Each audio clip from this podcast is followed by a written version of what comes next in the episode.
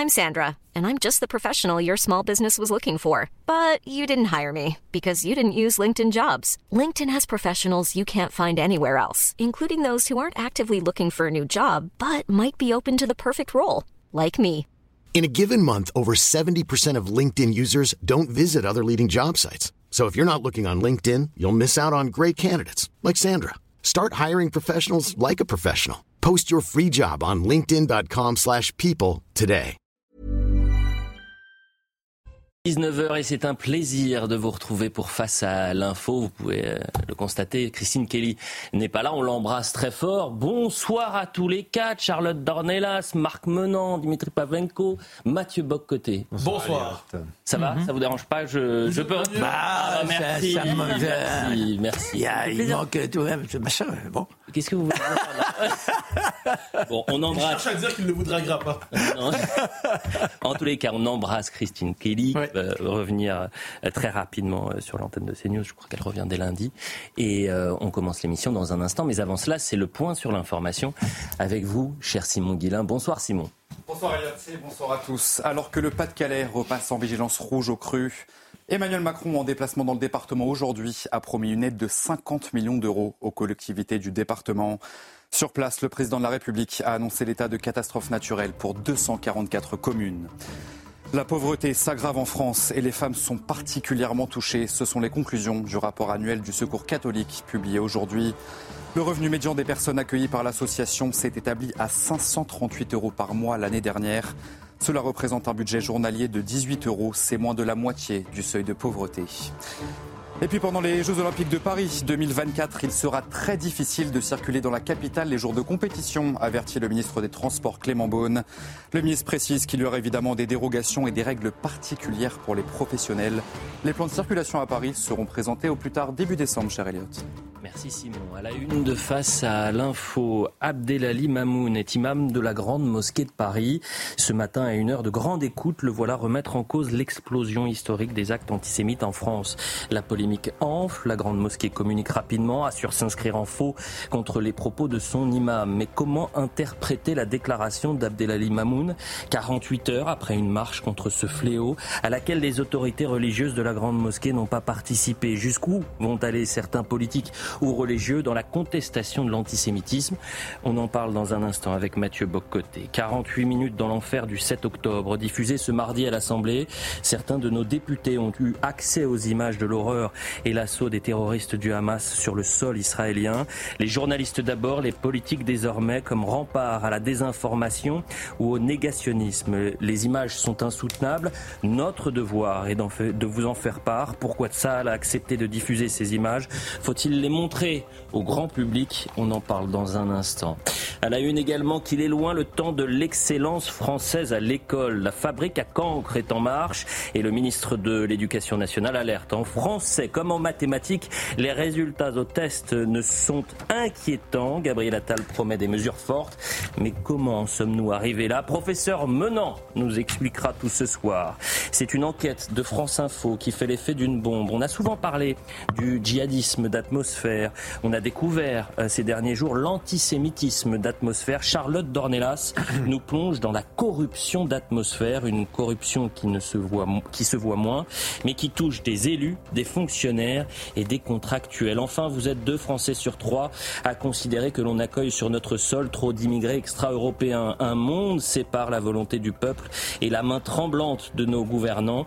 L'idéologie, la peur, l'attentisme font que le paysage français se transforme et les lois asile et immigration ne changent rien. Tour d'horizon, une France et même d'une Europe archipélisée avec Mathieu Boccoté. Voilà le programme. Face à l'info, c'est parti.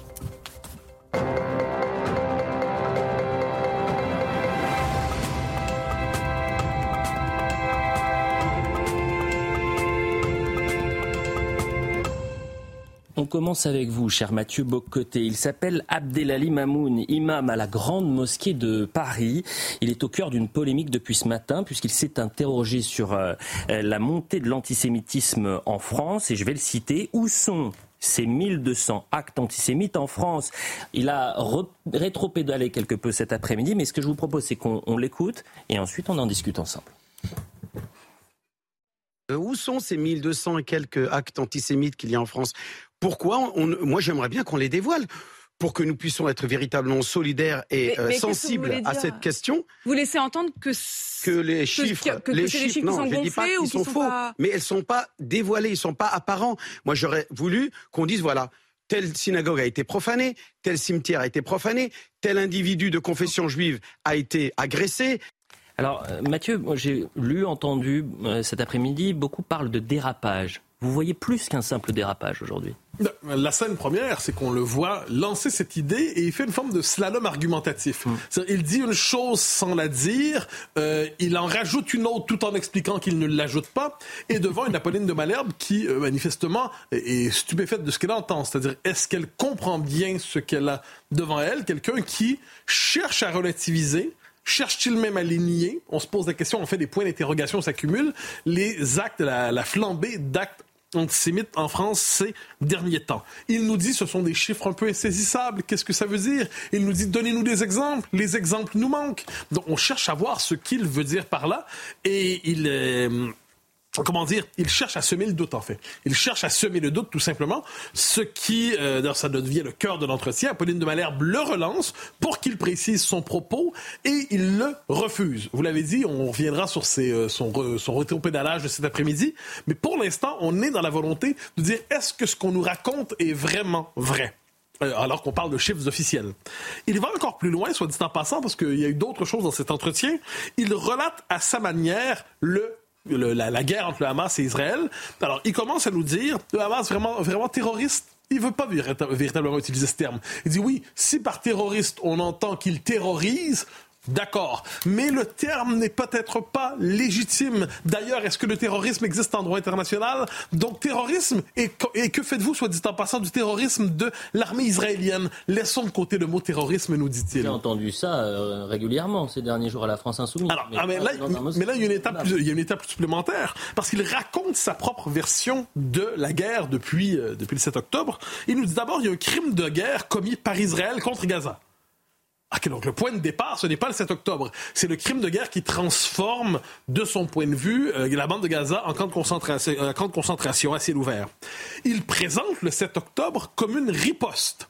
Une riposte qui se fait sous le signe de crime de guerre, mais une riposte qui, de son point de vue, si je le comprends bien, est presque légitimée, bien que, bien qu'il prenne la peine de condamner évidemment les crimes de guerre, qu'on qu'on euh, ne se trompe pas par rapport à ça. Et il nous, certains disent est-ce que c'est une justification du massacre? Ce qui est certain, c'est que c'est une, euh, le rôle du Hamas. Et il dit oui, il y a des crimes de guerre, oui, il y a des excès, mais c'est une riposte. Et là, il nous dit Israël riposte à la riposte et euh, se lancerait dans une spirale dec- euh, contre non seulement le Hamas, mais contre Gaza. Et finalement, et finalement ce qu'il nous dit, c'est que le, Hamas, là-dedans, est la force de riposte d'un peuple dominé. Alors, quand on a un tel récit des événements, il y a de quoi être troublé. Au point où la Grande Mosquée de Paris s'est d'ailleurs dissociée autour de midi aujourd'hui de ses propos. J'en cite quelques extraits tout simplement pour qu'on le comprenne. La Grande Mosquée de Paris s'inscrit en faux contre les propos tenus par M. Abdelali euh, Mamoun, À la suite de cette émission, je me suis entretenu, ça c'est le, le recteur, avec euh, M. Mamoun. Ce dernier m'a affirmé son regret d'avoir été très confus alors qu'il n'entendait pas remettre en cause les chiffres alarmants des actes antisémites en France. Et on précise qu'il ne parle pas au nom de la Grande Mosquée. Mais invité ensuite à préciser son propre propos cet après-midi, de, je crois que c'était sur BFM, on lui demande préciser votre propos et il rajoute de la confusion à la confusion. Donc c'est une tartinade de confusion et une autre. euh, alors on commence à se demander qu'est-ce qu'il cherche à nous dire exactement. Sur le fond des choses, on est devant la volonté de jeter manifestement un doute sur les événements. Et là, on peut dire quelque chose d'étonnant se met en place dans l'espace public et je vais utiliser le terme avec des guillemets tout en sachant qu'il est euh, il est connoté. Mais est-ce que nous serions, et je pose la question davantage que je ne l'affirme, est-ce que nous serions témoins en ce moment, non seulement de l'apparition d'un nouvel antisémitisme, celui-là on est au courant depuis une vingtaine d'années, mais d'un nouveau, une forme de nouveau négationnisme, entre guillemets. Par nouveau négationnisme, j'entends une volonté explicite ou implicite de nier la spécificité de l'antisémitisme qui frappe la France aujourd'hui. Il peut prendre plusieurs formes. Par exemple, on va dire pourquoi dénoncer l'antisémitisme alors qu'on devrait dénoncer plus largement le racisme, comme si la question de l'antisémitisme était une sous-question de la grande question du racisme. Ça peut prendre la forme d'une contestation, euh, comme on l'a vu ces derniers jours avec certaines figures de la France insoumise, une contestation même des crimes du Hamas. Et ça culmine en fait justement dans cette idée que parler d'un antisémitisme islamiste donc, euh, il y a plusieurs antisémitismes, mais celui-là en particulier, celui-là, en fait, est-ce que ce ne serait pas exagéré? Est-ce que ce, euh, on en vient à le contester? Donc, le terme de négationnisme, il est utilisé par certains, je crois, euh, le député Lefebvre de, de, la, République en, la République en marche l'a utilisé. Donc, c'est un soupçon qui apparaît dans l'espace public. Bon, vous utilisez ce terme négationnisme. N'est-il pas trop sévère, trop chargé? D'ailleurs, le, le négationnisme, dans certains cas, c'est pénalement répréhensible. Mais bien sûr. Alors, ce qu'il faut comprendre, c'est que c'est un terme dont la signification a évolué avec le temps. C'est pour ça que j'utilise ce terme-là avec beaucoup de réserve, mais je suis cette, cette piste lancée par le député de La République en marche. Alors, le négationnisme, la formule, je crois, apparaît en 1987 et la signification a évolué rapidement. Au début, ça, euh, ça référait à la négation de l'Holocauste. Mm -hmm.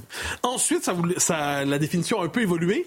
Ça, ça référait à la négation des chambres à gaz dans l'Holocauste. Et ensuite, troisième signification, ça consistait à relativiser le rôle symbolique ou pratique des chambres à gaz dans l'Holocauste. Donc, vous voyez, le terme a évolué avec le temps et ensuite, faut bien le voir, plusieurs s'en sont réclamés au point même aujourd'hui, comment nomme-t-on ceux qui remettent en question euh, les changements climatiques et la responsabilité de l'homme dans les changements climatiques? Eh bien, on va parler de négationnistes climatiques. Donc, vous voyez, le terme s'est affranchi de son contexte premier. À tort ou à raison, je ne sais pas, mais je le note. Alors, ensuite, ce dont on parle ici en ce moment, les deux volets de ce que pourrait être, et vous, voyez, je, prends la peine de toutes les nuances nécessaires parce que c'est un terme lourd, ce que pourraient être les composantes de cette négation ou ce déni de réel, de cette censure de l'antisémitisme nouveau, d'un côté, dans une partie de la communauté musulmane, minoritaire certes, mais dont, dont euh, l'imam de ce matin était peut-être un peu l'écho, eh bien, il y a la logique de la concurrence victimaire. Globalement, c'est cette idée que les Juifs seraient, auraient confisqué la figure de la victime dans le monde occidental. Et aujourd'hui, ils seraient non seulement, ils auraient confisqué cela, mais ils seraient au pouvoir. Donc, de quel droit pourraient-ils encore confisquer de, ce point de vue, la référence, euh, bon, par la référence à la Shoah, le rôle de victime, entre guillemets, et là, on va nous dire, euh, les musulmans sont les nouveaux juifs. L'islamophobie a pris le relais de l'antisémitisme, et euh, la dernière fourberie des juifs, entre guillemets, ne serait-elle pas de se faire passer encore pour victime alors qu'ils seraient aujourd'hui dominants?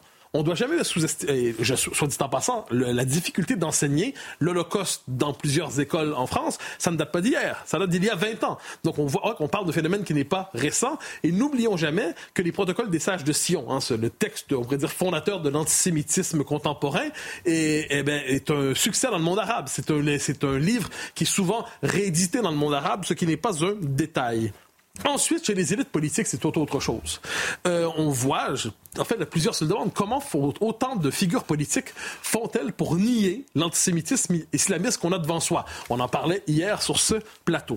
Alors, je ne leur prête pas euh, le défaut, l'idée qu'ils seraient aveugles. Je leur prête plutôt un sentiment d'une autre nature, c'est la peur. C'est la peur, c'est-à-dire ils ont peur tout simplement que s'ils nommaient cette réalité, s'ils nommaient cette réalité particulière, le pays se décomposerait. Ils ont peur que nommer l'antisémitisme islamiste, c'est pousser le pays vers une fracture, vers des fractures plus vives, et dès lors, une bonne partie de ces élites, j'en suis convaincu, font le choix de s'auto-censurer, croyant par là pratiquer une forme d'autocensure protectrice pour le pays, mais ça amène quand même à consentir une forme de mensonge institutionnel vous avez parlé de la concurrence victimaire. Rappelons les chiffres du ministère de l'Intérieur depuis le début de l'année. Plus de 1700 euh, faits antisémites recensés, 500 euh, faits antichrétiens, 131 faits anti-musulmans recensés depuis, euh, je le répète, le début de l'année. Et depuis le 7 octobre, on est à plus de 1247 actes antisémites. Posons-nous une question qui va très certainement ne pas vous plaire, cher Mathieu Boccoté. Cette censure, si censure il y a, n'est-elle pas nécessaire?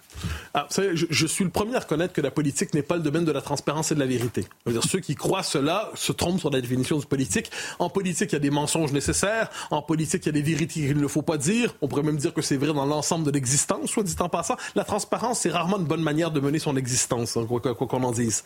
Mais là, c'est autre chose dont on parle. On n'est pas simplement devant la volonté d'avoir une forme de mensonge pour, euh, de mensonge soft pour assurer la concorde civique. C'est d'autres choses dont on a question, euh, dont il est question ici. Et c'est pas seulement, soit dit en passant, la peur des autorités morales. Hein. Je parlais de la peur, la peur des autorités morales de gauche qui disent ah comment osez-vous nommer cet antisémitisme particulier? Vous basculez dans la discrimination, vous basculez dans l'exclusion, vous basculez probablement dans l'islamophobie. Il y a plus que ça ici. Il y a tout simplement la peur de l'insurrection. Il y a la peur de la violence. Il y a la peur que ça éclate. Quand Emmanuel Macron dit je ne veux pas monter une France contre une autre, qu'est-ce qu'il nous dit? C'est qu'il redoute quand il parle d'une ethnicisation des conflits, selon la formule qui a remonté à la surface aujourd'hui, c'est qu'il dit, il redoute en fait un éclatement qui se passerait en France et qui fait en sorte que les circonstances présentes seraient le prélude d'un conflit beaucoup plus vif en France. Donc il y a cette peur en fait de l'insurrection. Donc on se réfugie derrière l'idée du sentiment. Hein, c'est le sentiment. Est-ce qu'il y a véritablement dans un antisémitisme islamiste ou est-ce qu'on ne devrait pas relativiser ça, inscrire ça dans une vision plus large Mais le déni répété, le déni radicalisé, ça entraîne un décrochage radical entre l'espace, le système politique et la population qui continue de voir ce qu'elle a devant elle. J'en arrive à cette conclusion triste, en fait, la, morale publique des sociétés occidentales dans l'après-guerre, elle s'est construite autour du principe de plus jamais ça lié à la Shoah. La Shoah, l'Holocauste devenait la figure de référence historique pour redéployer notre imaginaire collectif. Et qui remettait cela en question était condamné aux marges de la société. Nous le savons. Mais il y a un autre principe qui est apparu ces dernières années, c'est la sacralisation de la parole minoritaire. La parole minoritaire a toujours raison. Que se passe-t-il lorsque d'un côté il y a la sacralisation de la mémoire de Shoah et de l'autre côté la sacralisation d'une parole minoritaire qui peut remettre en question le caractère sacré de la Shoah et son caractère refondateur pour l'ordre public européen euh, d'après-guerre et jusqu'au temps présent? Ce qu'on constate aujourd'hui, c'est que la mémoire de la Shoah est peut-être en train de s'effacer devant l'autre principe sacré, la sacralisation des minorités et la mémoire de la Shoah peu à peu se décompose dans l'espace public lorsqu'on était capable de nommer l'antisémitisme islamiste qui, lui, en France, aujourd'hui tue quand on oublie tout, on répète tout. C'est l'historien euh, Alter qui me l'avait dit euh, sur ce plateau. Euh, je me tourne vers vous, Marc, parce qu'on parlera de l'enseignement mhm. dans un instant avec vous. Mais lorsqu'on n'a plus la possibilité, qu'on a peur d'enseigner l'Holocauste à l'école, ça entraîne ce qu'on a pu voir dans le métro avec des, des jeunes de 11 à 15 ans qui vont chanter des, des slogans absolument odieux parce qu'ils ne se rendent pas compte en fait de ce que c'est. Parce qu'on ne leur a pas enseigné comme ben, il le fallait. C'est malheureusement le grand drame, moi j'ai enseigné à Rony-sous-Bois il, y a quelques années de ça, il y a presque 40 ans. Et euh, on voyait poindre ces éléments-là.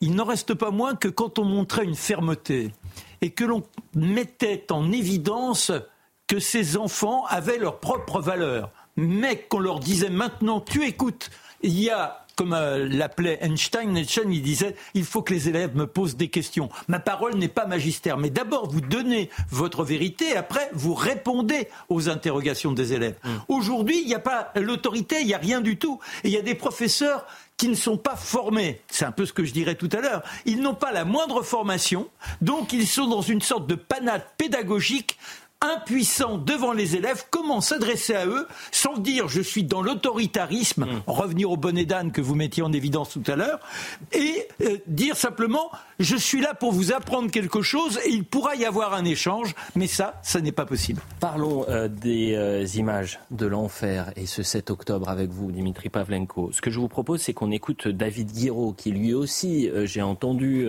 négationnisme, relativisme, sur ses propos qu'il a pu tenir à Tunis euh, vendredi euh, dernier. Euh, cet après-midi, il y avait une projection des 48 minutes horribles de ces images des terroristes du Hamas présentées devant 120 députés, dont David Guiraud. Et on va écouter ensemble ce qu'a pu dire David Guiraud au sortir de la projection, parce que c'est très important. On va se poser la question est-ce qu'il ne faut pas montrer ces images au grand public? Je vous vois faire une grimace, Charlotte Dornel. on écoute David Guiraud Non, non, j'attends de savoir ce qu'il a dit.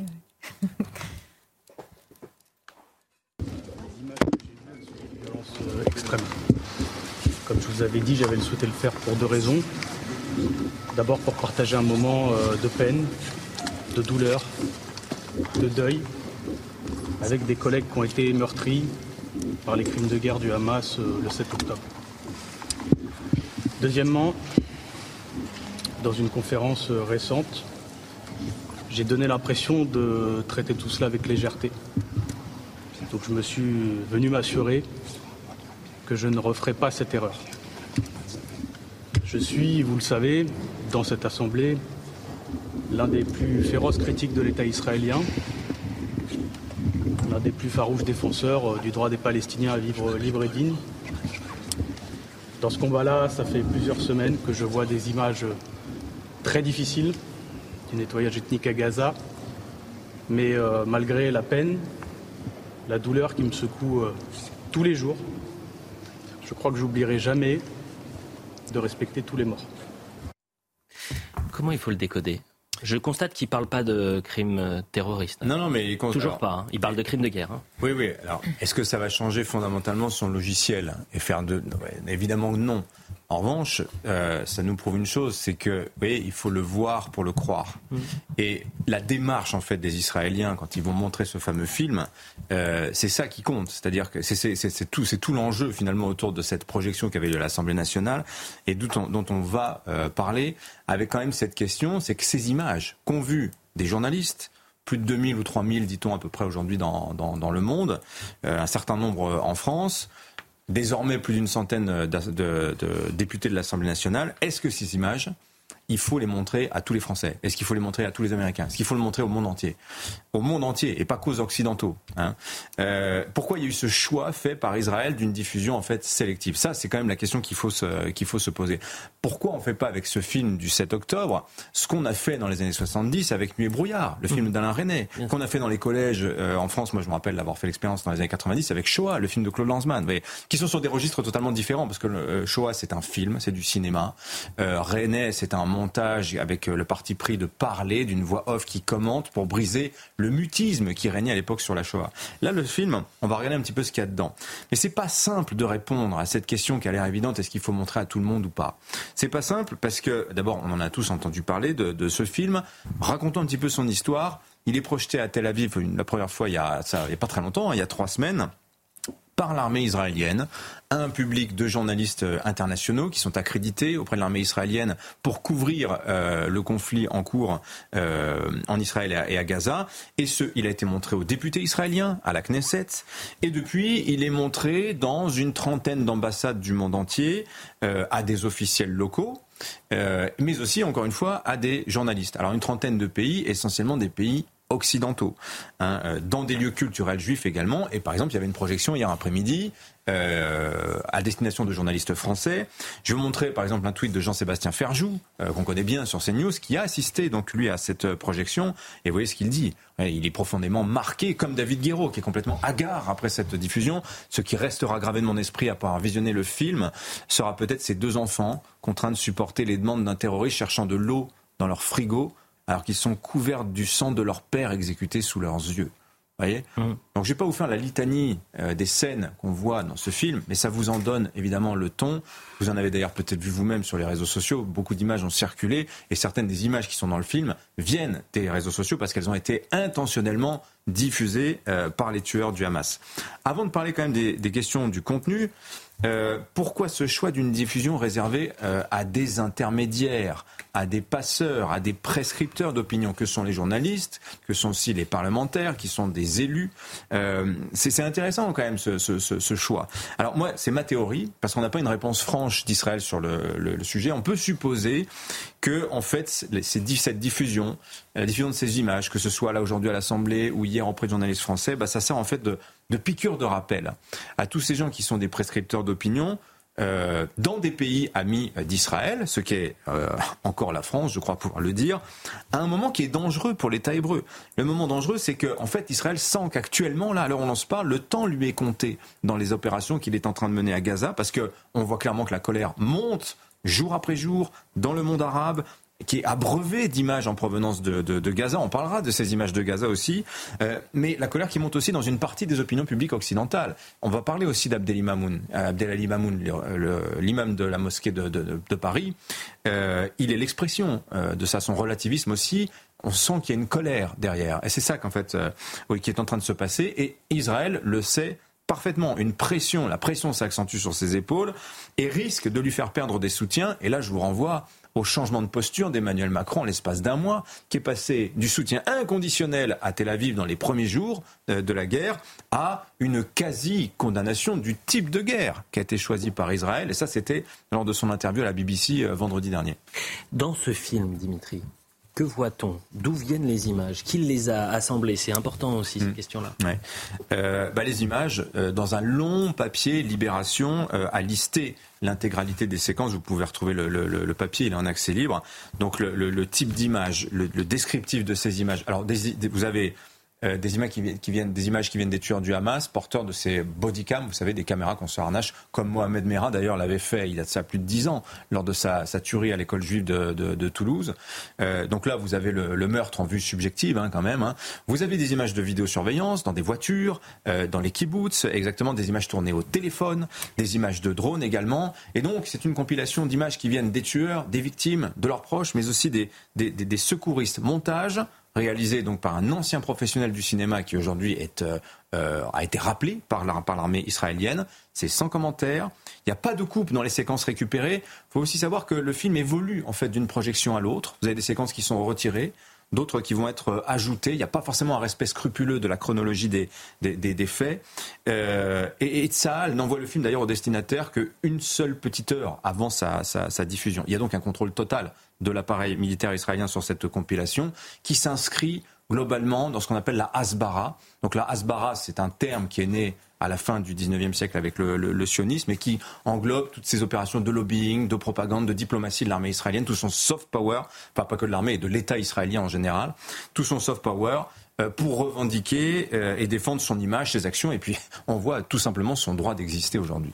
On revient dans un instant, on continuera d'en parler avec euh, vous. Ce qui est triste, Dimitri Pavenko, c'est qu'aujourd'hui, on soit obligé de diffuser ces informations, ces images-là à des journalistes, des responsables politiques, hmm. parce qu'il y a un doute qui plane, qui est présent, parce qu'il est alimenté par des responsables politiques, par des médias, parce qu'il y a la désinformation, les fake news, et que euh, Israël soit contraint, forcé en quelque sorte aussi, hmm. de régulièrement les, les diffuser. On en reparle juste après la publicité. À tout de suite pour euh, la suite de Face à l'info. Il y a énormément de messages sur les réseaux sociaux, mais où est passée Christine Kelly Ne vous inquiétez pas, elle va revenir très rapidement et on, l'embrasse euh, chaleureusement. On est toujours euh, avec euh, les quatre fantastiques, les quatre mousquetaires, pardon. alors, alors Voilà, Kelly, Kelly, Menon, Mathieu Bocoté. les quatre Pokémon. Non, non, non, pardonnez-moi. J'ai lu dans un, dans un magazine de grande qualité que vous aimiez les films d'action. Vous aimez également les films fantastiques ou pas? Non, les films d'action, c'est bon, les années 80. On est plus, mais je suis comme Mathieu, on est plus euh, Schwarzenegger, Stallone. Euh, ah ouais. Bon, c'était pas, Mathieu. Absolument d'accord. Gabon était très bon dans. ça pourrait, ça pourrait nous intéresser, mais on, en parlera peut-être euh, une autre fois. En tous les cas, je glisserai à Christine Kelly si vous, parlez, vous voulez parler des, des films d'action. Revenons à une actualité beaucoup plus lourde et ces images de, de l'horreur. 45 minutes qui ont récupéré par l'armée de Tsahal et qui reviennent sur euh, l'offensive euh, des terroristes du euh, Hamas. Il y a une question qui se pose depuis maintenant quelques jours. Pourquoi Israël ne montre-t-il pas davantage ces images en faisant le choix d'une sorte de diffusion grand public, assortie bien sûr sur des mises en garde sur le caractère choquant des images, mais il y a une guerre du récit, il y a une guerre de communication qui se joue également, Dimitri. Oui. C'est même plus que ça, c'est plus une guerre de com, c'est une guerre des faits. C'est une guerre des faits parce que il faut d'abord prouver, et c'est la raison numéro un c'est pourquoi Israël diffuse ces images, il faut prouver que les événements ont bien eu lieu. Parce que Mathieu parlait du négationnisme qui surgit en fait dans le discours, la notion est formalisée. plus de 40 ans après euh, la Shoah. Là, on, assiste à du négationnisme en temps réel. J'avais dit en fait, euh, enfin, au bout d'une semaine, que les gravats de Gaza avaient déjà enseveli les massacres du 7 octobre. Et donc c'est contre, contre, ça qu'en fait aujourd'hui euh, doit lutter euh, Israël. D'ailleurs, qu'a dit Hassan Nasrallah, le chef du Hezbollah, lorsqu'il prend la parole il y a de ça dix jours Il a cette phrase complètement hallucinante. Il nous dit les 1400 morts du 7 octobre côté israélien. Alors depuis, vous avez vu que le bilan il était euh, révisé, 1200. Euh, les 1400 morts côté israélien sont tombés sous des balles perdues tirées par Tzal. Voilà ce que dit le chef du Hezbollah il y a dix jours. Sous-entendu, en fait, on vous a raconté des cracks, il n'y a pas eu du tout de massacre du Hamas. Euh, c'est juste les, soldats de, de l'armée israélienne qui savent pas tirer. Un autre exemple, bah, l'imam euh, de la grande mosquée de Paris, quand il nous dit ce matin que euh, je ne dis pas que les chiffres des actes antisémites sont faux, mais ils ne sont pas dévoilés, ils ne sont pas apparents. Il parle pas des chiffres, il parle des faits. Lui, ce qu'il voulait voir, c'était la kippa arrachée, c'était la, la, synagogue taguée, c'était le rabbin tabassé. Vous voyez, il met en, en doute la factualité finalement de l'antisémitisme en France. Il dit ce sont des chiffres et ces chiffres, qu'est-ce qu'il nous dit finalement que c'est pas ne repose absolument sur, sur rien. Il faut donc voir pour le croire. Et la preuve que ça marche, c'est quand vous voyez la tête de David Guiraud après la projection du film, bah, il l'a vu et maintenant il sait. Voilà. Le chiffre en fait n'est rien sans, sans l'image. Vous voyez. Alors pourquoi Israël ne le montre pas en revanche au grand public. Alors moi, là encore une fois, théorie personnelle, je pense que c'est essentiellement par respect pour les morts qui, côté israélien, appartiennent encore à leur famille. Et les familles ont leur mot à dire. On leur a demandé est-ce qu'on peut montrer? Euh, certaines ont dit oui. D'autres ont dit non, on ne veut pas montrer, etc. Voyez. Mais il y a aussi la raison d'État pour Israël qui commande de justifier l'action présente, l'action militaire en cours euh, à, Gaza. Et après chaque projection qui est faite, que ce soit dans les ambassades, que ce soit fait dans les, euh, enfin que tous les journalistes qui l'ont vu vous racontent ça, c'est que vous avez un porte-parole de l'armée israélienne qui vient et qui dit nous voulons montrer que la guerre que nous menons à Gaza guerre qui nous est imposée n'est pas arrivée par accident, n'est pas arrivée par hasard, elle n'est pas venue toute seule. Voyez, il faut prouver que les martyrs israéliens, existent bel et bien. Et à quoi servent-ils? Ils sont des preuves. Ils sont des preuves du massacre des preuves de mort, finalement. Pardonnez-moi l'expression. Voilà. Précisons d'ailleurs que l'armée israélienne a refusé, c'est ce qu'elle dit, de montrer le film en question à ses soldats pour ne pas, pour éviter l'esprit de vengeance. Alors, il faut savoir aussi que dans ce conflit, il y a d'autres martyrs. Et les autres martyrs, c'est le mot qu'emploie le Hamas pour les désigner, ce sont les morts de Gaza, ce sont les morts des hôpitaux, ce sont les civils palestiniens, les, les enfants, euh, les femmes, euh, les hommes dont on voit la chair et le sang en abondance sur les réseaux sociaux. Et là, j'emprunte la formule à, à, à Vincent Hervouette, qui a fort justement décrit la situation. Il a dit ces morts, ces civils de Gaza qui sont montrés sur les réseaux sociaux par le Hamas et pas seulement, ils sont à la fois les boucliers humains du Hamas, mais ils sont aussi son épée, ils sont ses flèches, ils sont ses plus belles cartouches tirées finalement sur, euh, sur, sur, sur, Israël. Parce que ces morts qui sont filmés dans leur, dans leur dénuement, ils répondent aux images que fait circuler Israël, ces, ima ces images où la mort tombe du ciel, ces images grises avec une petite croix au centre, la frappe chirurgicale qui nous rappelle ce qu'on avait connu il y a ça maintenant 30 ans avec euh, la, la, la, guerre du Golfe. Voilà. Et ces morts civiles de Gaza, en fait, sont finalement beaucoup plus efficaces pour mobiliser le monde arabe euh, contre Israël que n'importe quelle salle de, de, de, roquettes. Et le Hamas, notons qu'il n'a pas les scrupules d'Israël sur l'authentification des images. Il y a un travail sur les métadonnées de chacune des séquences qui sont montrées dans le film euh, de la part d'Israël pour authentifier un maximum son propos, dire ça s'est passé à tel endroit, ça a été filmé par tel téléphone, etc. Donc vous voyez, ça c'est l'avantage d'être le faible. Et euh, regardez d'ailleurs l'Ukraine face à la Russie, on en a aussi un bel exemple, de rechercher, qui recherche, lui, le faible, et c'est le cas du Hamas, cet esprit de vengeance que euh, fait tout pour contenir chez ses propres soldats. Je vous ai entendu, euh, Charlotte Dornelas, euh, dans leur dépôt avec Pascal Pro, et, vous avez dit, moi je serais incapable de voir ce, ces images. Et d'ailleurs, Pascal l'a dit également. Donc vous ne pensez pas que ces images, il faut les présenter au grand public à l'heure de la désinformation, de la négation de tout, en se disant, mais encore une fois, ce ne sont pas des, des, des Moi, je dis des pas qu'il faut pas qu'elles soient accessibles. Je ne sais pas tellement répondre à cette question. Euh, en revanche, les imposer. Moi, ce que j'ai dit ce matin, en fiction, je suis incapable de regarder ça. Mais vraiment, euh, je suis incapable de regarder un film dans lequel il y a un huitième de l'horreur qui est décrite. Mm. Déjà dans les mots, je, je vois le tweet de Jean-Sébastien Ferjou, j'ai larmes aux yeux. Donc je, je, je, ne peux pas les voir. Je le sais très bien. Je ne peux pas les regarder. Euh, maintenant, il y a des gens à qui, enfin, qui ont apparemment besoin, en effet, de voir pour croire. Euh, donc que ces images soient disponibles et qu'elles existent, euh, j'ai aucun problème avec ça. Et par ailleurs, je pense qu'il faut se méfier d'une autre chose, c'est que ces images, si elles sont utilisées, si les, les terroristes eux-mêmes avaient des GoPros sur eux, si on a vu les vidéos de propagande de l'État islamique montrer des horreurs absolues déjà à l'époque euh, euh, qui ont été faites sur des Irakiens ou des Syriens, c'était précisément aussi une propagande de recrutement qui a fonctionné. Mmh. Donc il y a aussi des cerveaux qui sont prêts à recevoir ça et qui sont attirés par ces images-là. Donc c'est des images qu'il faut manier avec... Euh, euh, hmm. prudence. On reviendra vers vous dans un instant sur la corruption de basse intensité. Je vous ai pas posé la question, Mathieu Bocoté, après euh, la réaction de David Guiraud, euh, qui était présent lors de cette projection et qui une sorte de mea culpa, un mea culpa bien réfléchi quand même, puisqu'il ne parle pas d'actes terroristes. Hein, je, justement, moi je ne sonde pas les cœurs ni les armes. Je sens que David Guiraud avait besoin, pour survivre politiquement, de faire un mea culpa, une, une autocritique publique. Il l'a fait, jugeant que c'est désormais derrière lui. Probablement est-il sincèrement atteint, j'en sais rien. Mais ce que je sais, c'est que c'était d'abord un comportement de survie politique pour lui, parce que sinon il devenait infréquentable dans son propre parti. Parlons de l'école à présent, mhm. avec vous, professeur Menant. Bon élève, vous euh, Comment Bon élève, vous Je à mes professeurs de répondre à ça. Je ne me permettrai pas d'y répondre.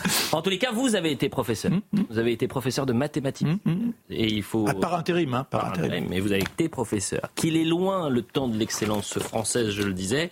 Il y a eu euh, un, toute une enquête avec euh, une alerte du ministre de l'Éducation nationale, Gabriel Attal, qui nous explique que les résultats pour les élèves de quatrième sont très inquiétants avec euh, les deux matières majeures, les mathématiques et le français. Décodez-nous tout cela, cher Marc Menant.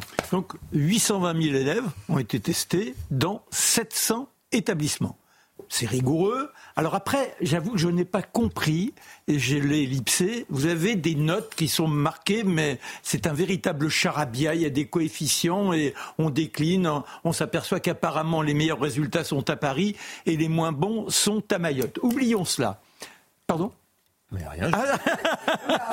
Alors, il, reprend son costume de professeur. Ah vous avez vu ou pas S'il y, en a, s'il y en a un qui bouge au fond de la classe.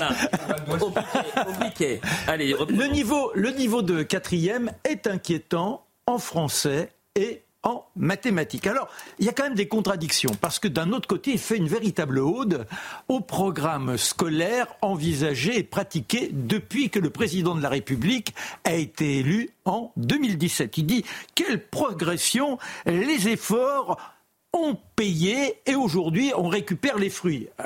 C'est un peu contradictoire.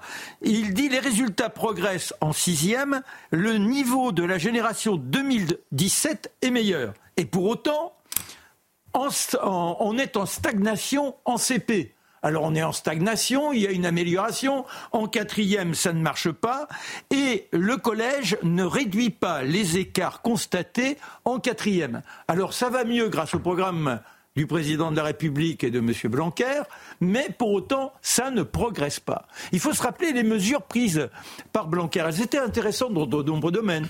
Il arrivait à la conclusion, oui, quand vous avez même si ça a été longtemps le cas, des classes de 35, 40 élèves. Moi, j'ai même connu des classes de 50 élèves. Là, vous avez ceux qui sont au fond et qui ont du mal à pouvoir suivre votre propos.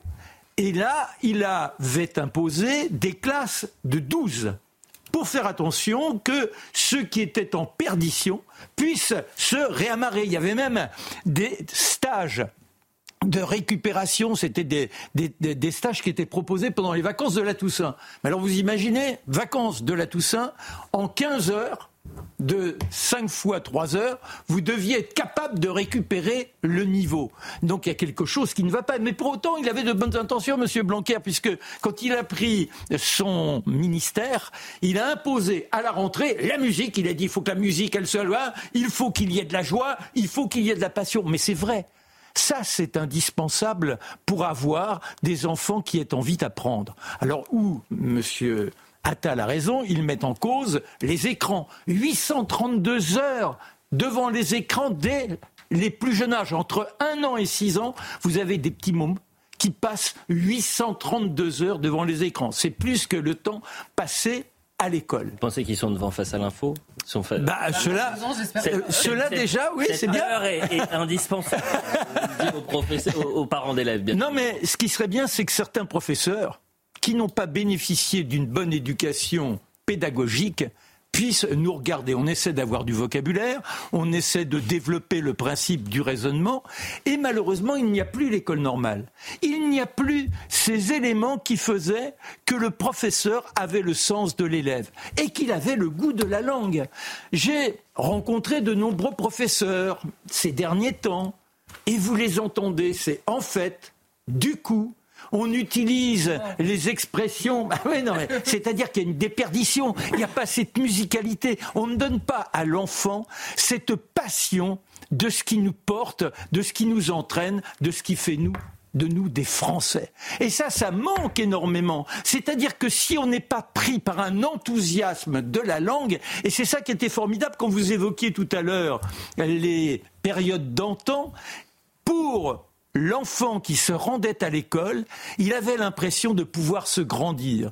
Aujourd'hui, le gamin, il y va en traînant les pieds. Mais donc, il faudrait reformer les professeurs. Moi, quand j'enseignais les mathématiques, je disais pas, ben voilà, euh, A, X plus B euh, nous donne Y. J'essayais de dire, on va tenter de résoudre un problème comme si c'était un crime. On ne connaît pas le criminel, faut essayer de le trouver. Alors on va l'appeler X. Mm. Et puis, voilà les éléments que l'on connaît. Il y a tel témoin. Et là, tout de suite, il vous regarde d'une autre façon. Donc, à mon sens, avant toute chose, il faut redonner un élan aux professeurs, que l'on puisse être dans la passion et qu'ils se sentent soutenus par l'administration. On a vu ce qui s'est trouvé ce qui s'est passé ces derniers temps. Les deux drames épouvantables entre M. Renard et puis également Bernard, et, M. Euh, Samuel Paty. C'est-à-dire que alors qu'ils vivaient des situations qui les mettaient en péril, personne n'a fait, n'a voulu tenir compte de ce qu'ils mettaient en avant. Voilà le drame. Alors, il nous faudrait restructurer au niveau de tout. C'est-à-dire que le sport, les Grecs, les Grecs, c'est quoi? C'est un corps sain dans un esprit sain. Vous pouvez pas avoir autant de gamins. Aujourd'hui, 60% des gamins sont en surpoids. Ils bouffent du sucre toute la journée. Ils boivent du soda. Ils sont donc dans une sorte d'abrutissement des neurones qui ne les rend pas disponibles pour l'attention. Ça, c'est fondamental. Avoir le sens de l'effort, ça passe par le sport. Et ne pas mettre les enfants en situation de stigmatisation si on est un peu retard. Et c'est là, il y a, vous l'avez connu peut-être au moins de connaissances, c'est notre Célestin Freinet. Au début du XXe siècle, Célestin Freinet, il a créé sa petite école du côté de Nice. Et il disait, il faut que les gamins, ils s'entraident, qu'ils aient le sens, le respect d'autrui. Et par conséquent, il a créé le tutorat. Il faut que le meilleur vienne dire au petit, mais tu sais, c'est pas si difficile que ça. Et que de cette manière, il y ait une connivence qui permette aux enfants d'être portés par le même souffle. Bon, c'est un climat également, l'enseignement. C'est un bah oui. d'esprit quand on a. Euh, c'est ce que je vous dis, oui. Un, ministre qui. Euh, ne s'inquiète pas de cette excellence-là. Euh, je vous invite à aller voir euh, Fabrice Lucchini au théâtre, qui clame La Fontaine depuis des années. Je crois que ça fait 20 ou 30 ans. Et il a cette anecdote, il l'a racontée il y a deux semaines, absolument fascinante.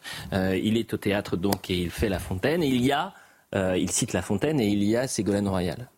Et à l'époque, si je ne m'abuse, elle était au, ministère, de l'Éducation. Non, pas de l'éducation, de la culture. J'ai un doute. Euh, et donc elle vient le voir. Et lui, il s'attend, il dit alors, qu'est-ce que vous en avez pensé? Elle lui dit, c'est trop pointu. J'attends pas ça de vous euh, pour euh, les élèves de demain. Bah, comme on peut pas aujourd'hui citer. Mais vous avez raison, mais il faut leur donner le goût de la lecture en théâtralisant, le goût de l'éloquence, la poésie. Il faut organiser des concours inter-établissements et que l'on soit là donc dans cette effervescence, qu'ils se rendent compte qu'il y a la fête de l'esprit, que ce n'est pas une punition que d'aller à l'école, c'est une récompense. Elle était ministre déléguée à l'enseignement scolaire entre 1997 et 2000. Bah oui. Qu'il est loin, ce temps-là. Avançons. Et ça, c'est une enquête, et je le dis aux téléspectateurs, c'est absolument passionnant parce qu'on a euh, pu parler ces dernières semaines de l'antisémitisme d'atmosphère, du djihadisme d'atmosphère. Euh, mais là, vous allez nous parler de la corruption d'atmosphère. Une enquête de France Info vient mettre des mots sur une réalité peu évaluée, Charlotte, en tout cas peu connue, qui est celle d'une corruption dite de basse intensité. De quoi s'agit-il concrètement, Charlotte? Euh, c'est un sujet qui avait déjà été abordé par d'autres médias avant, mais souvent qui est, euh, euh, comment dire, décomposé. C'est-à-dire qu'on a un exemple, puis un autre exemple, ça a l'air de faits divers et ce sont finalement, euh, ça crée en effet une atmosphère, je reprends votre mot. Alors cette, cette euh, corruption de basse intensité, celle qu'on appelle comme ça, c'est celle qui se voit moins qui fait moins scandale parce que les sommes sont pas euh, euh, surréalistes, que c'est un petit coup de main dans un, euh, univers délinquant ou criminel, mais c'est une corruption qui s'infiltre un peu partout et c'est le début du basculement dans toutes les histoires de corruption à grande échelle. Alors elle mobilise des élus les, petits élus, hein, c'est pas du tout péjoratif ce que je dis, mais les élus de proximité, on va dire, des fonctionnaires, des contractuels qui travaillent en général pour l'État et qui se laissent tenter par des fins de mois augmentées, parce que c'est évidemment cette question-là. Donc on parle de services payants qui sont rendus à des délinquants, voire parfois au grand banditisme. Alors l'exemple, il y a un exemple qui est cité un peu en détail dans cette enquête et qui éclaire exactement ce qu'est euh, cette corruption-là. C'est à Beauvais en mars dernier, il y a un gros trafic de voitures volées qui est démantelé. Et alors on a d'un côté un policier adjoint qui supprimait toutes les immatriculations des fichiers de police, ce qui permettait de les remettre sur le marché de manière légale, puisque leurs immatriculations avaient disparu. Alors on parle d'une centaine de voitures. Ce policier adjoint, il touchait 600 euros par véhicule radié du fichier. Donc il est soupçonné à la fin, parce qu'il n'y a pas de condamnation encore, il est soupçonné d'avoir touché 60 000 euros pour faire disparaître les plaques d'immatriculation de ce véhicule. Et dans le même dossier, on a par ailleurs un gendarme qui lui est suspecté de faire des consultations illégales de fichiers de police au profit de ce même réseau.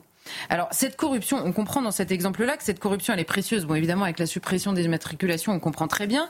Mais la seule consultation de fichiers, et là, c'est quelqu'un de l'IGPN, donc qui enquête évidemment sur ces cas-là, qui nous explique que c'est extrêmement précieux dans l'administration. Pourquoi? Parce qu'il y a trois sortes de fichiers. Les fichiers de police, les fichiers des impôts et les fichiers des casiers judiciaires, hein, l'évolution des casiers judiciaires, qui permettent aux délinquants de savoir où en sont les enquêtes, sur qui est-ce que les policiers ou le renseignement travaillent, où en est l'évolution de ces enquêtes, qui est dans le viseur, est-ce qu'il y a des opérations préparées, et ça permet évidemment aux délinquants d'avoir une longueur d'avance. Alors cette corruption, là j'ai pris un exemple qui touche les policiers et les gendarmes, évidemment on pense à eux, mais il y a toutes sortes de corruptions. On a un officier d'état civil qui délivre de faux certificats de naissance pour une filière de sans-papiers, ça c'était à Lille. On a un fonctionnaire préfectoral, lui c'est à Bayonne, qui manipule les fichiers de permis de conduire pour restaurer les points qui ont été perdus ici ou là. On a une greffière, alors là c'est à Saint-Nazaire, elle, elle, travaille auprès d'un juge d'instruction et elle, elle transmet les informations aux trafiquants de drogue directement, mmh. ce qui leur permet de suivre l'instruction et de s'adapter évidemment qui est sur écoute, quand, qui est surveillé, qui est filé. On a les dockers, évidemment. alors là, c'est une corruption malheureusement extrêmement connue qui a même euh, provoqué des morts. Hein. Les, dockers qui, pendant des années, ouvraient les containers avant de les mettre sous scellés pour retirer la cocaïne. On a un douanier de Roissy qui a été arrêté il y a quelques temps, qui fermait les yeux, lui, sur des valises chargées de cocaïne. Ce, douanier, par exemple, là, on a le, le, le coût. Il prenait 40 à 50 000 euros par bagage. Vous voyez que c'est une corruption qui est quand même tentante pour beaucoup de gens, surtout ceux qui sont les moins bien payés. Et nous avons, et on, l'a, on en a euh, souvent parlé cette fois-ci, des élus parfois qui sont en effet impliqués dans ces affaires. Comment expliquer qu'une telle euh, corruption qui passe sous les radars mais permet à des délinquants ou criminels de vrai puisse se développer ainsi jusqu'aux élus? Et c'est ça qui fait peur également, c'est qu'il y a des élus qui sont touchés par cette euh, corruption de basse intensité. Bah, d'abord, elle est, elle est difficilement détectable parce que c'est pas elle qui est premièrement cherchée. En général, on le comprend au fil d'une enquête sur un trafic ou sur un réseau euh, euh, délinquant ou criminel. Et à cette occasion, en essayant de détailler cette enquête-là, on tombe sur mais comment ont-ils eu ces informations-là? Et petit à petit, vous creusez. Ensuite, euh, le, le, elle est comment dire? En revanche, cette corruption et les fruits de cette corruption est parfaitement identifié et depuis très longtemps par le crime et l'organisation du crime. On parle souvent sur ce plateau, on détaille à quel point les réseaux criminels s'adaptent à une vitesse absolument folle pour adapter euh, en fonction des outils à disposition, à leur disposition, mais aussi à disposition de la police ou de la gendarmerie, des informations, des nouvelles règles, des adaptations, notamment législatives. Et là, ils ciblent en priorité, et c'est ce qui est très bien raconté dans cette enquête, les personnes qui sont mal payées à peu près partout où elles sont dans l'administration ou chez les fonctionnaires, les personnes qui sont mal payés, qui sont évidemment les cibles privilégiées de cette corruption parce que les plus tentés forcément pour augmenter leur fin de mois. Et alors du côté des élus, là c'est un peu une autre histoire parfois qui peut se retrouver évidemment chez les gens qu'on vient de citer, mais euh, ils évoquent, les élus qui sont pris la main dans le sac, on va dire, ils évoquent, alors sans doute pour se défendre dans une large mesure, il y en a qui participent de la corruption pour les mêmes raisons que les autres, pour avoir de l'argent, mais souvent on entend parler de peur, de contrainte, d'électoralisme, enfin d'électoralisme, ça c'est en général c'est leurs adversaires, mais c'est-à-dire que la corruption permet d'acheter dans une certaine mesure un électorat. Je ne sais pas si on se rend bien compte en fait de ce mmh, que euh, ça veut dire. C'est acheter la paix sociale parce que vous avez des trafiquants qui ont la main absolument sur certains quartiers mmh. et tout y passe absolument. Donc vous avez le favoritisme dans l'attribution des logements sociaux, les marchés publics, les permis de construire, jusqu'au pire. Et on avait parlé, quand je dis jusqu'au pire, c'est de la participation quasiment active à certains euh, euh, trafics ou en tout cas une suspicion là-dessus. Et on avait disséqué, on va dire, la mise en examen de la maire de Cantleux sur ce plateau-là. C'était en Seine-Maritime. Elle, elle avait été mise en examen, elle est toujours mise en examen pour complicité, enfin je crois qu'elle est toujours mise en examen, en tout cas il n'y a pas eu le procès encore, pour complicité de trafic de stupéfiants. Et là, elle était directement soupçonnée d'être en lien avec ces trafiquants. Alors, cette corruption, si je puis dire, elle est l'autre face d'un phénomène que là, on connaît bien, qui est là aussi renseigné, mais qui est jamais vu non plus comme un phénomène de société tout entière. Ce sont les agressions sur les élus, les menaces sur les élus, sur les journalistes, les appareils photos qui sont cassés dans certains endroits parce que un journaliste va prendre la photo. On a vu ça dans les émeutes, on a vu ça sur les rixes entre bandes, on a vu ça sur le trafic de drogue. Les habitants qui sont eux-mêmes menacés jusqu'en mmh. bas de chez eux par ces réseaux criminels. Bon, évidemment, c'est souvent euh, euh, dans euh, ce qui se passe autour de la drogue, hein, dans le trafic de drogue. Mais finalement, quand on voit les informations des dealers qui gèrent une entrée de parking, des dealers qui gèrent l'entrée dans un quartier, des dealers qui négocient le passage devant tel ou tel bâtiment, qui font fermer une crèche parce qu'ils sont devant, qui, là, on l'a vu encore très récemment, qui mettent, qui, comment dire, qui provoquent le droit de retrait de certains professeurs parce qu'ils sont installés devant la porte de l'école. Quand on dit non ils attaquent, ils attaquent des journalistes, ils attaquent des habitants, ils attaquent des élus qui résistent. Mais il y en a aussi qui disent oui. Mais c'est simplement l'autre face finalement de cette corruption qui a très largement de quoi nous inquiéter. Et en quoi cette corruption, souvent faite de briques et de, de brocs, a de quoi euh, inquiéter sérieusement Alors, dans cette enquête, on nous dit les chiffres officiels, les atteintes à la probité, hein, ce qu'on appelle les atteintes à la probité, elles ont augmenté de 28% entre 2016 et 2021. Alors, là où ce chiffre est à prendre, euh, enfin, est difficile à analyser, c'est qu'il y a une attention qui a été très largement euh, augmentée, on va dire, sur ces atteintes à la probité. Donc, est-ce que ce sont euh, finalement, est-ce que c'est la corruption qui s'étend de manière dramatique ou l'attention qu'on porte à la corruption qui a augmenté, quoi qu'il arrive, cette corruption, elle existe bel et bien, et notre attention peut-être nous fait voir à quel point elle existe. Et il y a deux sortes de choses. Il y a un, le carrefour entre, en effet, et là aussi c'est quelque chose qu'on traite, mais sans voir le, le, pendant, des professions, je le disais, mal payées, mais qui sont surchargées, donc qui peinent aussi à travailler correctement, sans reconnaissance, avec une totale perte de sens. Quand vous ne savez plus pourquoi vous travaillez là? Je pense notamment aux forces de l'ordre. Quand vous avez des bâtons dans les roues en permanence et qu'en plus vous n'êtes jamais soutenu et qu'en plus à la fin du mois vous êtes extrêmement mal payé, bon bah euh, mettre une plaque d'immatriculation de côté, ça vient plus facilement euh, euh, et c'est d'ailleurs un drame auquel il faut faire attention. Et par ailleurs, la corruption à ce moment-là se renforce et ça renforce les réseaux criminels. Donc c'est un, un cercle vicieux qui est absolument dramatique. Et de l'autre côté, on a la puissance de cette criminalité évidemment soit vous avez des gens qui y participent parce qu'ils ont peur de faire autrement, soit c'est parce que c'est le résultat direct de menaces, d'intimidation, de messages, soit c'est parce qu'ils n'ont pas le choix pour rester à la tête de leur ville ou pour avoir la paix dans leur ville que de passer par ces trafiquants quoi qu'il arrive, cette corruption-là en particulier, c'est l'histoire d'une criminalité qui a gagné dans certains endroits. Donc c'est le début du basculement dans ce qu'on appelle le narco-État, mais c'est la mmh. le criminaux-État, je ne sais pas, parce qu'il n'y a pas que la drogue qui est concernée. Et euh, ce qui est sûr, c'est que là encore une fois, c'est encore un sujet sur lequel des professionnels alertaient depuis de très longues années. Et le dessin que vous nous présentez aujourd'hui, vu que vous êtes des grands cinéphiles, c'est un film à la Scorsese euh, là qu'elle nous ah, présente, Charlotte Dornelas. Oui, mais en fait, ce qui est particulier, c'est que ce sont des pouvoirs. Alors, on est tellement euh, pris dans l'imaginaire de l'État dans nos sociétés qu'on oublie qu'un pouvoir politique peut ne pas être étatique. Et quand vous avez une organisation criminelle qui établit une souveraineté, qui est capable de soumettre des agents publics, c'est une souveraineté féodale, criminelle qui se constitue. Les Ripoux, vous l'avez déjà vu ce film ah, Bien sûr. 84, vous voyez, je connais pas que les 4 fantastiques. Hein. Parlons de ce sondage la semaine dernière, cher Mathieu, sondage CSA pour euh, CNews. La France et la question euh, de l'immigration extra-européenne. Selon un, un, sondage CSA pour CNews, deux tiers des Français estiment qu'il y a trop d'immigrés extra-européens en France. Et c'est sur ce sondage que vous souhaitez revenir pour comprendre ce qu'il dit de la France. Oui, ce, dont il est symptomatique. Mm. Parce qu'il faut comprendre, quand on dit extra-européen, ici on l'entend au sens euh, culturel, on s'entend bien, on l'entend au sens euh, civilisationnel, on ne parle pas de l'Union européenne comme structure politique ou structure technocratique. Alors qu'est-ce qui s'exprime à travers ça? Je pense que c'est assez simple en fait, mais c'est un sentiment si simple qu'il a été interdit de l'exprimer pendant longtemps. Et ce sentiment est le suivant le commun des mortels ne veut ni changer de pays, d'identité nationale, ni changer de civilisation, d'identité civilisationnelle. Le commun des mortels est parfaitement prêt à accueillir, la tradition d'hospitalité française ne date pas d'hier, est parfaitement prêt à accueillir quelqu'un qui se fondera dans la société qui l'accueille, est parfaitement capable de tendre la main, mais ne veut pas fondamentalement changer, voir son pays changer d'identité, changer de culture. Ça nous met en lien avec cette crainte profonde qui habite l'époque et qui est une crainte rationnelle fondée, cette crainte de devenir étranger chez soi. Ça s'exprime de manière assez simple. Hein.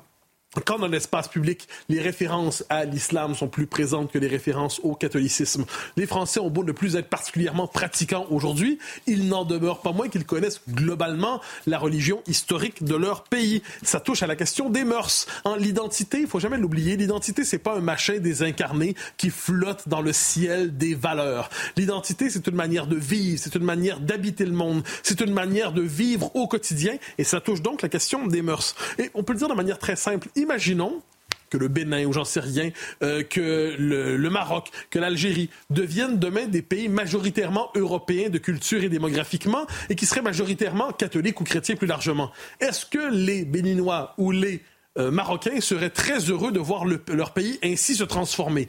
Est-ce qu'ils apprécieraient de voir leur identité fondamentale changer? Bien sûr que non. Certains diront quelquefois de manière un peu méchante, ben c'est déjà arrivé, on appelle ça la colonisation, mais de ce point de vue, on va dire, on va quand même pas souhaiter la contre-colonisation. En ces manières, on peut dire tout simplement euh, ni Algérie française, ni France algérienne. C'est une image un peu forte, mais ce qu'on veut dire, c'est une, une, une, formule rhétorique, mais ce qu'on veut dire par là, c'est que chaque pays est attaché à son identité profonde. Alors ça, c'est sur le plan théorique.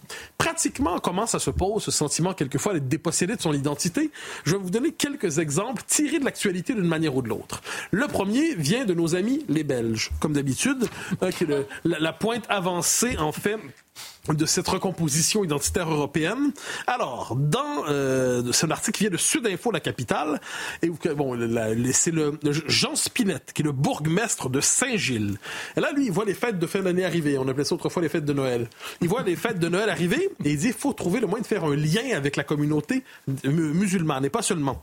Donc, qu'est-ce qu'il fait? Il dit, il a fait un partenariat avec une ville au Maroc, avec la ville de Berkane. L'idée est la suivante, c'est de transformer Saint-Nicolas vous connaissez Saint-Nicolas, le Père Noël. Bon. Et, on doit le transformer en Sidi Nicolas. Hein? C'est comme si le, terme de respect dans, le monde arabe. Donc Sidi Nicolas, et là, il explique ainsi, euh, pour, je cite, ça permet de désigner les personnes auxquelles on témoigne de la considération. Littéralement, cela signifie Monseigneur. Donc Monseigneur Noël ou Monseigneur. C'est c'est pas une info aussi. Pardon C'est le Gorafi. Non, non, non, le Gorafi est en retard sur la réalité. Hein. euh, alors, et là, je cite ensuite le maire qui est intéressant. Pour nous, Saint-Nicolas doit être respectueux de l'environnement, respectueux des cultes et intersectionnel. Le père Fouettard a d'ailleurs été viré depuis longtemps, a-t-il confié. Alors, c'est intéressant parce que ce qu'on nous dit, c'est que là, il doit une forme d'appropriation symbolique du symbole qu'est Saint-Nicolas. Donc, il doit d'abord euh, changer... Ah oui, il doit distribuer des clémentines aussi. Apparemment, c'est le nouveau cadeau à faire. Donc, bah, ça serait plus ouvert à la diversité alors, ce qui est intéressant là-dedans, c'est premièrement, je reprends les trois termes. Il doit être respectueux de l'environnement. C'est comme, soit dit en passant, le nouveau visage de Marianne qui devait cadrer avec les exigences de la transition écologique. Rappelez-vous, on en a parlé la semaine dernière ici. Hein. J'ai jamais su comment vous pouvez dire, imaginez le compliment que vous pouvez faire à une femme. Vous savez, j'aime en votre beauté le fait qu'elle cadre avec la transition écologique. c'est, euh, vous allez finir la soirée seul, cher ami. Euh, alors, de la même manière, respectueux des cultes. Donc, le Père Noël n'était pas hostile au culte, à ce que j'en sais. Mais là où Saint-Nicolas, mais qu'est-ce qu'on voit ici? Il doit être multiculturel et intersectionnel. J'attends donc, non seulement après le Père Noël, mais la Mère Noël, j'attends le Yel Noël. Probablement qu'il viendra. Donc, premier exemple qui est intéressant parce que c'est la nouvelle étape de ce qu'on a appelé la guerre contre Noël. Hein? La nouvelle étape de la guerre contre Noël qui, qui a commencé en Amérique du Nord, et bien on la voit ici. Autre exemple dont on parlait, je vais aller plus rapidement sur ça, les prières musulmanes dans les écoles à Nice aujourd'hui. Ce n'est pas un détail, c'est-à-dire cette idée qu'au quotidien, désormais, il y a des exigences culturelles fondamentales qui s'expriment dans l'espace Et un dernier élément qui est intéressant, ça nous vient d'Alice Cordier, dont on a déjà parlé ici, qui est la militante euh, de Némésis, euh, groupe féministe identitaire, qui disait comment le monde a évolué ces dernières années. Elle dit autrefois, une femme, lorsqu'elle sortait en boîte, avait le souci d'avoir bon, ses clés, son portable, le troisième truc. Et là, aujourd'hui, elle dit non, il faut avoir, faut se géolocaliser, il faut savoir où est le commissariat sur la route, il faut avoir la, bombe au poivre, et ainsi de suite. Et là, elle faisait la liste des choses, la protection anti-GHB. Eh on comprend que cette insécurité, qui n'est pas une insécurité euh, sans, dire, sans, sans connotation sociologique forte, eh bien, elle modifie jusqu'à la possibilité pour les femmes de vivre au quotidien. Je vais faire une Mathieu euh, Bocoté. Mathieu Bocoté, il vous reste euh, exactement 1 minute 20. Euh, Est-ce que vous avez un autre exemple en tête? Ah ben oui, parce que là, le dernier exemple, il nous vient de notre ami Vincent Payon. Vincent Payon, ah. ancienne figure centrale de l'éducation nationale, qui lui nous dit, parce qu'on le dit aujourd'hui, comment transmettre la laïcité, comment transmettre les valeurs fondamentales de la culture française. Donc de passage à LCP, il nous, il nous explique pourquoi, par ailleurs, il voulait enseigner l'éducation de genre à l'école. Vous savez, la déconstruction des stéréotypes de genre et ainsi de suite.